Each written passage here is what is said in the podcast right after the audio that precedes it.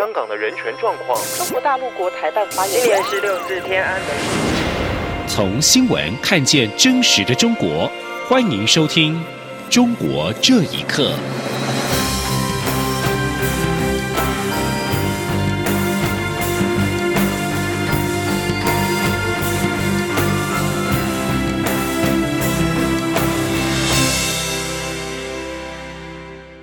各位好，欢迎收听《中国这一刻》。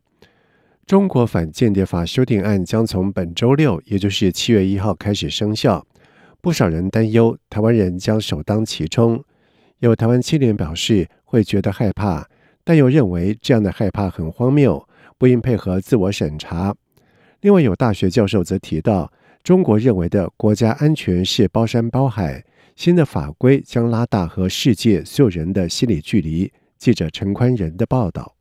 中共修订反间谍法，往后可对涉嫌从事间谍活动的人实施出境禁令，对象涵盖非中国籍人士。由于整部法律对于间谍的界定相当不明确，变得人人自危，也被法律学者视为整人工具。台湾青年罗里涵表示，他平常很支持香港议题，伙伴们确实会担心，在新的反间谍法实施后，可能到中国或是香港都会有点危险。尤其之前有看过一些被失踪的案例。所以之后出国或转机时，可能会想避免到中国或香港。不过罗里涵也觉得自己对此感到害怕，显得有些荒谬。但是因为我也会觉得这个害怕非常的荒谬，就是说我们想要去哪个国家旅游，这应该是一个非常自由、非常开放的事情，可是却必须要这样，因此去有点像是自我审查。那我觉得那其实正是凸显就是现在的港警或者说中共政府的那种威权的手段，对啊，那也是我们想要抵制的东西。罗里涵说，他还是希望有生之年可以到香港玩，但也提醒有接触政治议题或香港议题的人，到中国或香港前，要先把手机上的一些资讯转移或删光，以免真的被监控时，处境会很危险。致力于动物研究及保育的台湾青年作家龙元之曾赴中国留学。他认为反间谍法势必会对想到中国留学的学生造成影响，毕竟提升到立法层面，将以往一些相关操作法制化。所以学生如果要去中国大陆读书，就必须要有更多的心理准备了。但他也提到，虽然有所影响，但想到中国大陆读书的人，可能会基于各种原因仍旧成型。因为我觉得会去大陆读书的学生，一般来说目的还是比较明确的。那像我也是，因为是想要在那里学习，然后了解中国的社会，所以选择去北京读书。那我觉得像对我这样子的学生来说，是不会有影响。丹江大学资讯传播学系副教授曾建元则指出，修订后的反间谍法处处是陷阱，随时都有可能让人误到法网。他也谈到，民主国家在司法上强调无罪推定，一切必须要有证据。但在中国，现在这个新的法规生效后，也将让一些国安执法人员更加有恃无恐。他现在有个法律依据，作为他执法的一个基础。那么，当然他们宁左勿右。的勇于表现，所以就会导致什么？不论你这个行为人啊，你的政治立场态度怎么样，只要有涉及到那个间谍行为的，都有可能啊，因此而遭受不测了哈。中共还希望透过反间谍法鼓励人民共同举报间谍。曾建元说：“其实每个人彼此都可以举报，因为每个人都可能成为间谍，最后就造成人们极大的心理障碍。”只要到中国的人，不论是中国人或外国人，内心充满了恐惧，这不是一个安全的国家，是一个到处充满了恐惧的国家。我觉得是拉大了中国跟世界所有的人的心理距离啊。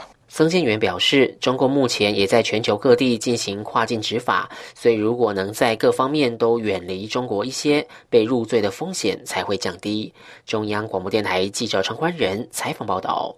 《华尔街日报》在二十八号引述一项严密的初步调查结果报道指出。在今年初飞越美国的中国间谍气球，使用了美国的技术，用来收集视听资讯。《华尔街日报》引述美国官员的话报道说，美国几个国防和情报机构的分析发现，中国的间谍气球携带商用的美国装备，以及更专业的中国感测器和其他的设备，收集照片、影片和其他的资讯，传输到中国。报道并且指出。这项调查结果支持了一个结论，也就是该气球的目的是进行间谍活动，而不是中国所声称的天气监测。《华尔街日报》指出，这枚气球似乎没有将在阿拉斯加、加拿大和美国一些州八天飞行中收集到的数据传回中国。对《华尔街日报》的报道，白宫跟美国联邦调查局 FBI 没有立即做出回应。而在今年二月，美国击落飞越包括敏感军事基地上空的中国间谍气球，引发了两国的外交危机。今年是中国“一带一路”倡议十周年，但是七大工业国集团当中，唯一参与此一倡议的意大利却多次表示考虑退出。中国为了阻止意大利退出“一带一路”，派出中共中央对外联络部部长刘建超率团访问异国企业，充满以商逼政的意味。但是分析认为，中国在欧洲商界和政界已经失去信心跟信任。中国改用民间力量也难以挽救“一带一路”。请听以下的报道：意大利政府最近多次表达考虑退出中国的一带一路计划。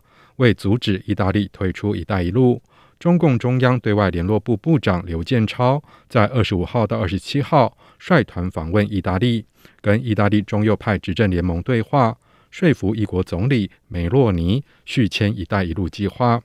梅洛尼曾经在接受访问时表示。意大利虽然是七大工业国集团中唯一签署“一带一路”的成员国，但是不一定要参加“一带一路”全面性的战略计划，也可以跟北京保持良好关系。独立政治学者吴强告诉自由亚洲电台，刘建超此行试图重新借助商界作为中西的中间桥梁，但是这种手法是中国在改革开放之初常用的手段。现在的国际政治环境已经大不相同。重用同一套难解目前的局面。他认为，中国愿意放低姿态，力挽意大利续签“一带一路”，有其他的战略考量。他说：“北京是要不遗余力的来挽救意大利作为‘一带一路’的近期唯一的一个签约国，既是保护、保卫‘一带一路’政策、保卫元首外交的一个努力。那更重要的是，在 G 七成员国当中，跟意大利签约实际上是起到一种分化的作用，象征性要远远大于中意之间的合作的实质的意义。”台湾政治大学国际关系研究中心研究员宋国成表示。中国在欧洲商界跟政界已经失去信心跟信任，中国的外交重点已经改为走民间外交的策略。但是用民间力量也难以挽救“一带一路”。他说：“实际上，人家会看到你的直接投资等等，要么就是毁约，呃，要么就是呃烂尾工程，要么就是豆腐渣，任意的甩尾、烂尾、绕跑，这些现象在欧洲的企业伦理上来讲是不可接受的嘛。中国也没有什么信用可言了嘛，‘一带一路’就是名存实亡了。”宋国成并且指出，由于欧洲跟亚太地区都对中共采取围堵策略。而中共跟西方国家之间的政治沟通也已经行不通。中共现在想要杀出一条血路，就只有拉拢当地国家的亲共企业。刘建超这一次去意大利，明显就是以商逼政。以上新闻由央广整理报道。中共透过各种手段加强对人民的思想控制，在不断强化领袖核心地位及个人崇拜之下，中共总书记习近平著作和中共党内文献的销售量。囊括了中国五六月份图书销售量的前五名，而在畅销书前二十名排行榜，习近平著作就占了七名。学者表示，中国仿佛进入文革二点零版，出版业已经被党文化垄断。请听以下的报道：根据搜狐网中国出版传媒商报发布的今年六月上半个月全品类畅销书的排行榜前二十名中，排名第一到第六的。都是习近平的著作，而排名第七的是荣惠、史铁生、汪曾祺、梁实秋等十三位知名作家的名作。我从未如此眷恋人间。第八、第九名又都是跟习近平有关的书籍。若以书籍分类，在社会科学类的图书销售排行榜中，前十名更全部被习近平的思想专题跟相关的论述所包办。对此，曾经在南京某大学担任图书馆管理员的王小姐指出，他们每个月都要购入大量这一类的政治书籍，都用公款购买，再发给大家。对此，浙江学者蒋毅表示，中国最高领导人再一次霸占图书的销售，透过行政命令，用政府预算或党费强行订购，政治挂帅的年代又来了。他说。作为图书市场来讲，各种门类的著作呀，就非常的多，很难做到某一个门类的作品能够霸榜。政治类的著作本身就是非常枯燥，习近平的著作居然能够占领图书销售市场的半壁江山。一种呢，就是行政命令方式喽，就是要统一订购，用政府预算啊，用党费啊强行订购，很有可能是任务层层下压。澳洲雪梨科技大学教授冯崇义接受自由亚洲电台访问时表示：“中国改革开放四十多年。”出版业原本总算有了点起色，但是最近几年，出版业已被党文化给垄断。他说：“你怎么一下子堕落回到这样的一个层面上来？因为这是普通人，不要说这个出版界教授学者，这是对智商的极端侮辱，对整个民族怎么走到这样的一个程度，走到这个这这个时候啊，整个民族的悲哀。”中国异议人士季风也表示。中国仿佛进入文革二点零版，所有这些书的出版都是用纳税人的钱，跟市场经济没有任何关系。这跟政治宣传、政治正确有关系。这就跟当年出毛泽东选集如出一辙。央广新闻整理报道：深陷自身经济疲弱的中国，预计会以出口热潮来缓解国内的经济问题。但是，《纽约时报》报道指出。这可能会招致一些国家的政治反弹，因为担心大量的中国商品会侵蚀自身的经济，导致工人失业、企业失去市场占有率。中国国内经济问题来自于房地产危机，以及三年的严格防疫措施之后，导致需求不足、消费支出疲弱。根据《纽约时报》的报道指出，北京正在权衡是否动用其作为出口国的巨大权力。设法稳定明显受到国内问题困扰的经济。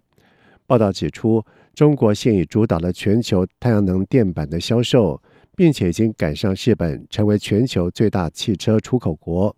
在低技术产品的全球销售方面，也正在逐步的成长。伦敦证券交易所集团分析师秦岩表示，尽管欧盟、北美和其他地区的国家都在提高产量。但中国的出口预计将继续成长。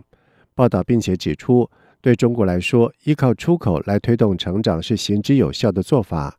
而且从一月中旬以来，它已经允许人民币兑换美元汇率下跌大约百分之七，这使得中国商品的相对成本对其他国家的买家来说更便宜。不过，中国的做法可能会招致一些国家的政治反弹。这些国家担心大量商品的涌入。可能侵蚀到本国经济，导致工人失业、企业失去市场的份额。而世界银行和其他的机构专家则表示，要提振国内的经济，中国应该着手加强医疗保险、养老以及社会保障网其他方面的福利，如此中国家庭的消费信心才会提高。不过，转变需要时间。中国住房和城乡建设部部长倪虹表示。房地产业发展要从有没有转向好不好，另要探索建立房屋养老金制度。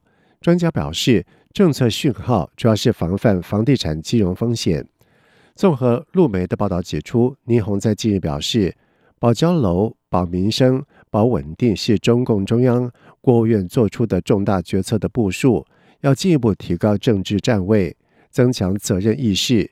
加快推进已受预期难交付住宅专案建设交付，切实维护购房人合法的权益。